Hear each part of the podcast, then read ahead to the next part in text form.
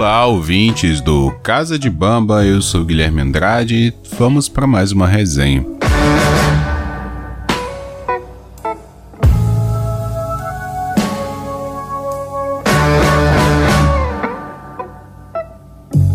Pô, tem tempo que eu não gravo aqui uma resenha porque não tô vendo coisas assim muito interessantes, mas nesse final de semana acabei assistindo Malcolm e Marie. É filme que tá na Netflix, tá? Filme de 2021, então bem recente, foi lançado agora no início do ano. Protagonizado por John David Washington e Zendaya.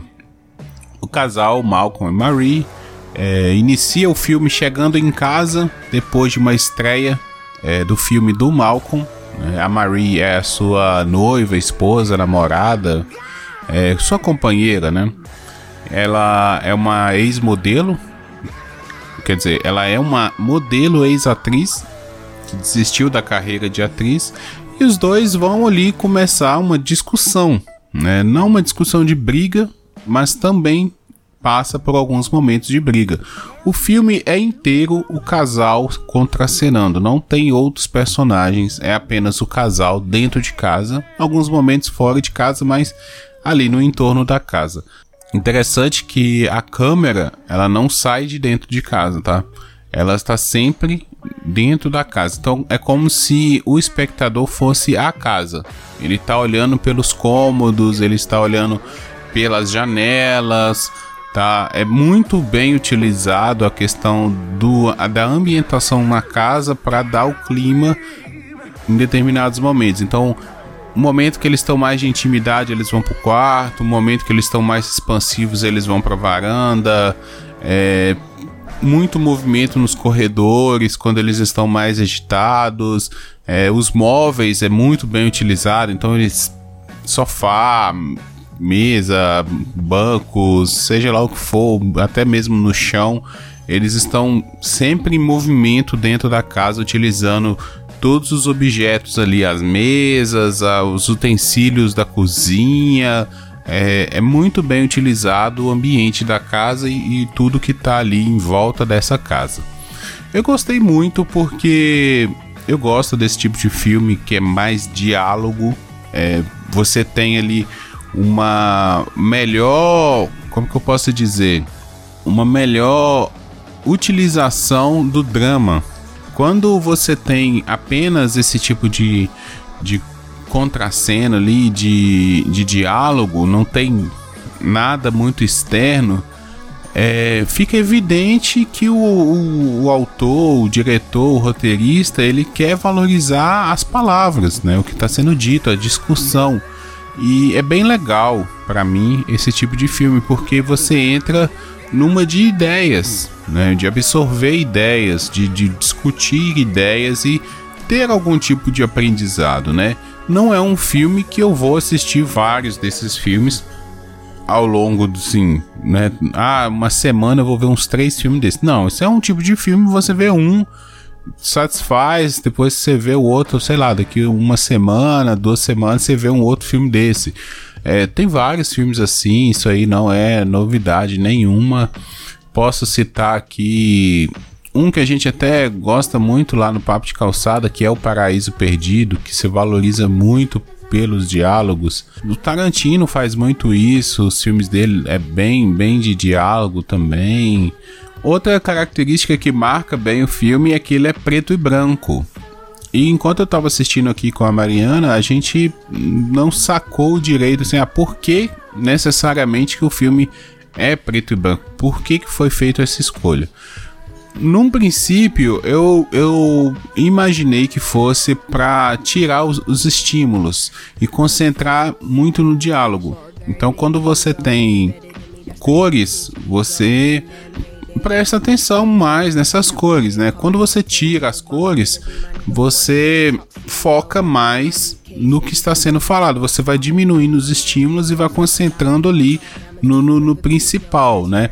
Outro filme que faz isso e é também um filme de dois personagens que ficam ali o tempo todo dialogando é o Farol, né? Que inclusive tem um episódio é, que vai sair lá no, no Papo de Calçada para quem quiser ficou excelente o episódio sobre o farol, então procura lá o Papo de Calçada, deve sair agora no final de março, mais ou menos, meio de março.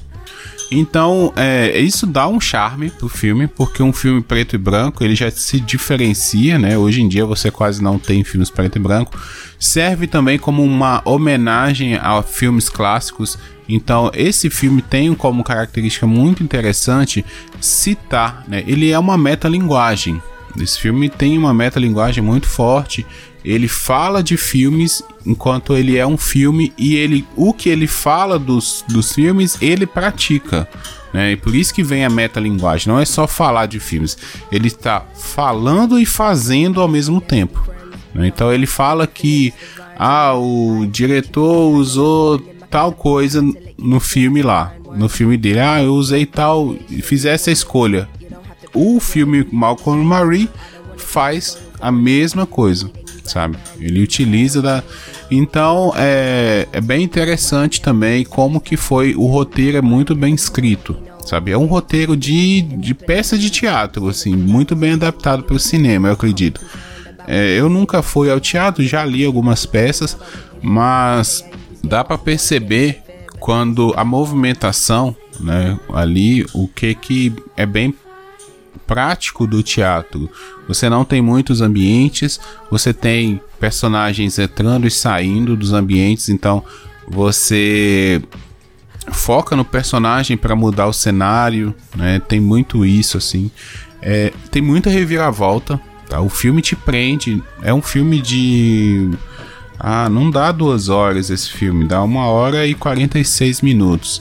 É, e te prende. Te prende muito porque você nunca sabe o que vai acontecer. É uma briga de casal como qualquer pessoa que esteja no relacionamento aí há um bom tempo já, vamos lá, de 5 a 10 anos mais ou menos. Você já passou por esse tipo de discussão. É, quem tá num relacionamento há, há tanto tempo assim já passou por esse tipo de ah, ciúme, é, um, o que um quer, o que o outro quer, sabe? Essas discussões assim de objetivos de vida, de valorização, é, é isso são discussões de casal mesmo, assim. Então, é, talvez para quem não se, não, não tenha vivido um relacionamento, é, esse filme não seja tão bem entendível assim. Eu acho que vai ficar uma parada meio. É, tá, legal, mas eu não entendi. Não, não, não tem empatia com a obra. Mas para quem já viveu um tipo de relacionamento tão duradouro assim, vai se identificar, vai falar assim: ah, realmente isso aí acontece, isso é normal, e você vai começar a refletir sobre a sua vida, que é algo bom é, a partir de uma obra, né? Você pegar uma obra de arte e começar a refletir sobre a sua vida é um dos objetivos, né? A obra de arte então tá te tocando e tá fazendo você pensar sobre o que tá acontecendo ali.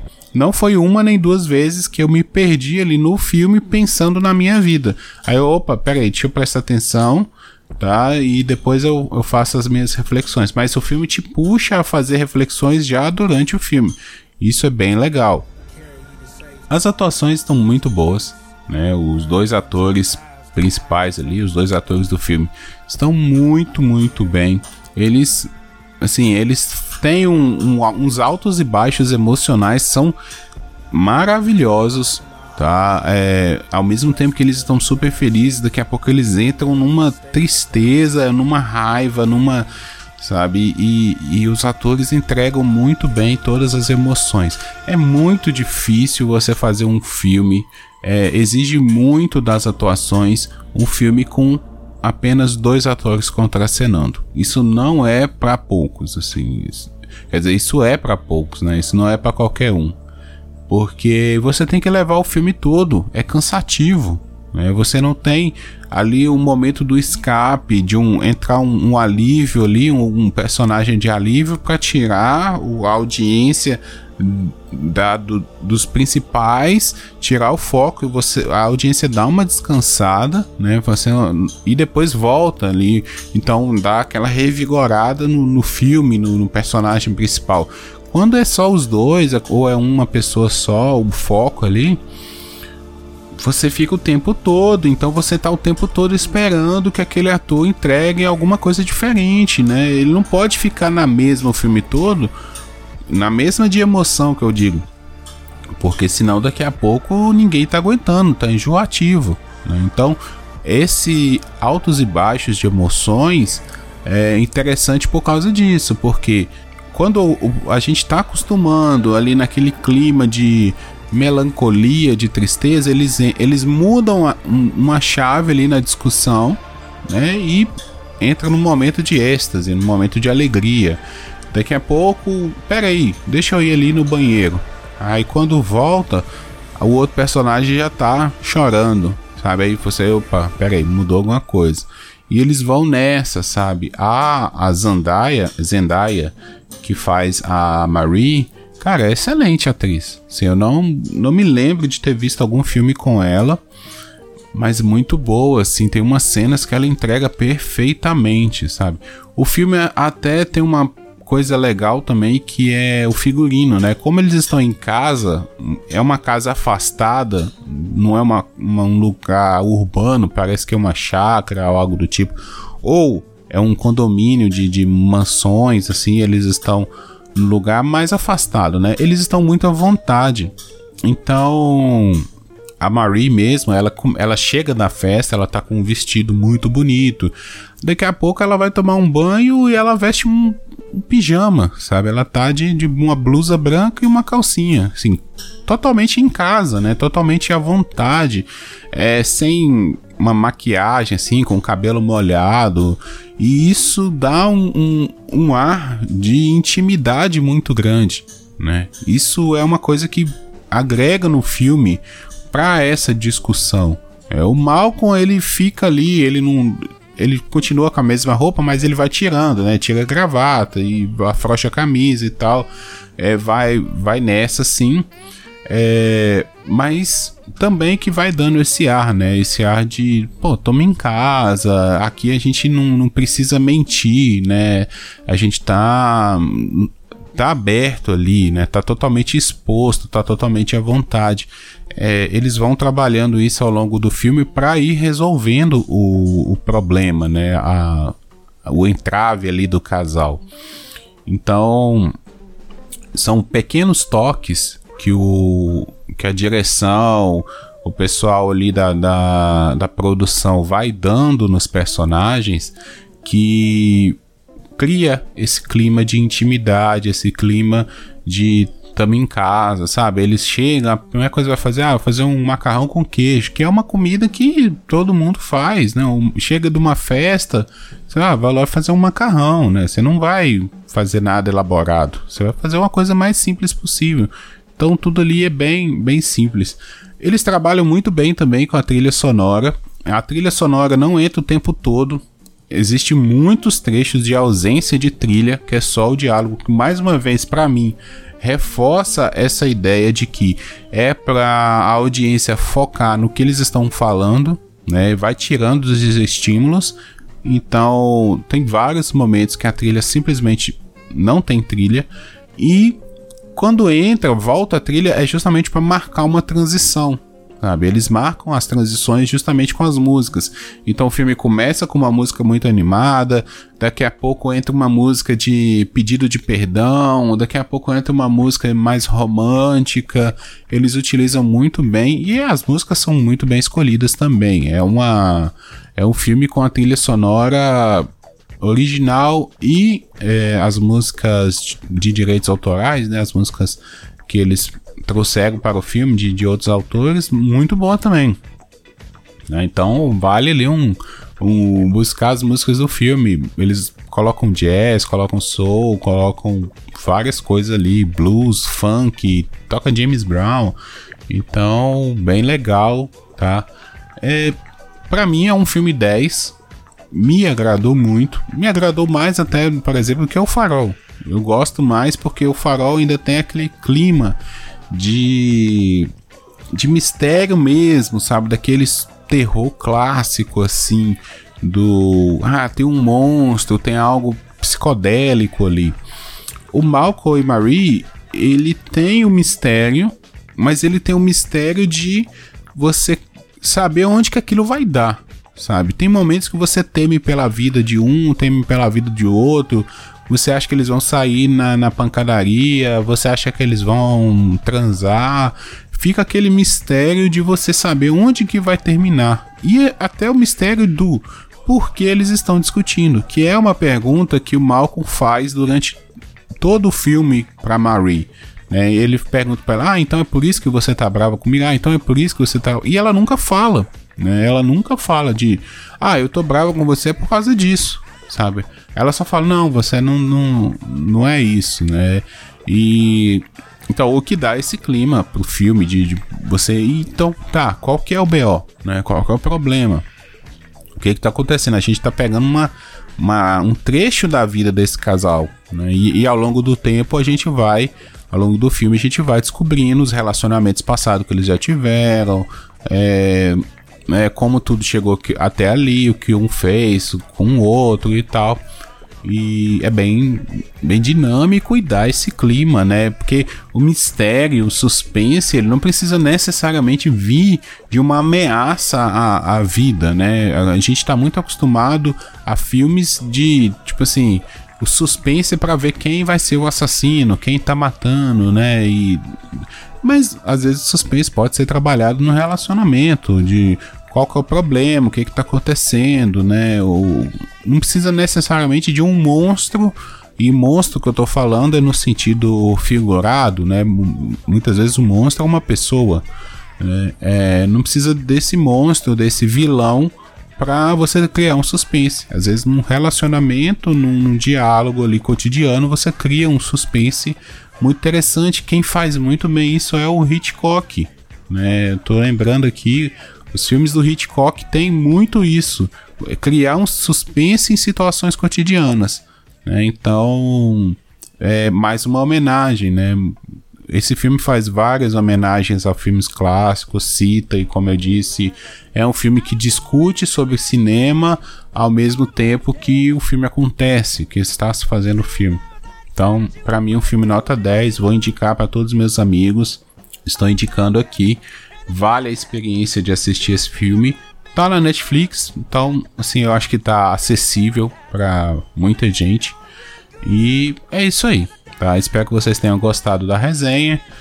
Fiquei muito feliz de ver esse filme. Foi um filme que eu vi por acaso, por causa da minha esposa. A gente não tava achando um filme para assistir. Ela falou: Ah, vou pôr esse filme aqui. Nem ela sabia sobre o que era. É, e acabamos gostando do filme. Tá? Então, valeu aí, galera. Quem quiser, me segue aí nas redes sociais, GuilhermePDC no Twitter, tô no Instagram também. É, tô fazendo lives lá no Chulé na Teta, então segue a Twitch do Chulé na Teta. Procura lá twitch.tv barra chulé na teta pode. Tô no Papo de Calçada também, então assina o feed lá, segue a gente e tal. E quando eu assistir alguma coisa, eu fizer alguma coisa diferente, eu volto aqui no Casa de Bamba e trago um episódio novo para vocês. Valeu, um abraço para todos e até a próxima.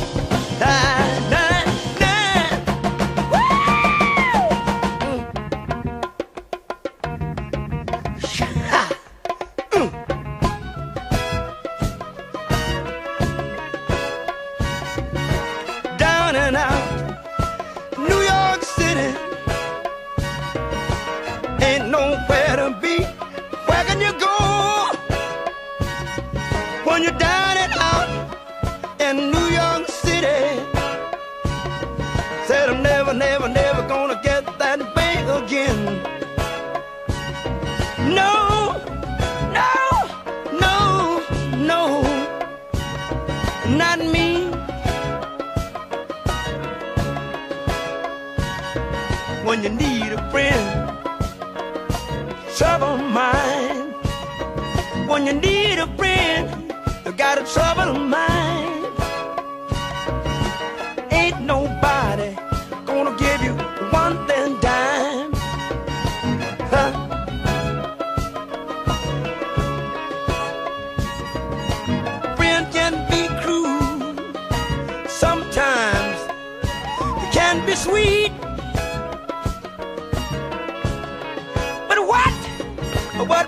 A man? What hurts a man when you give him a drink? Huh? Just can't get nothing to eat. That's New York City. That's New York City. New York City. 125th Street.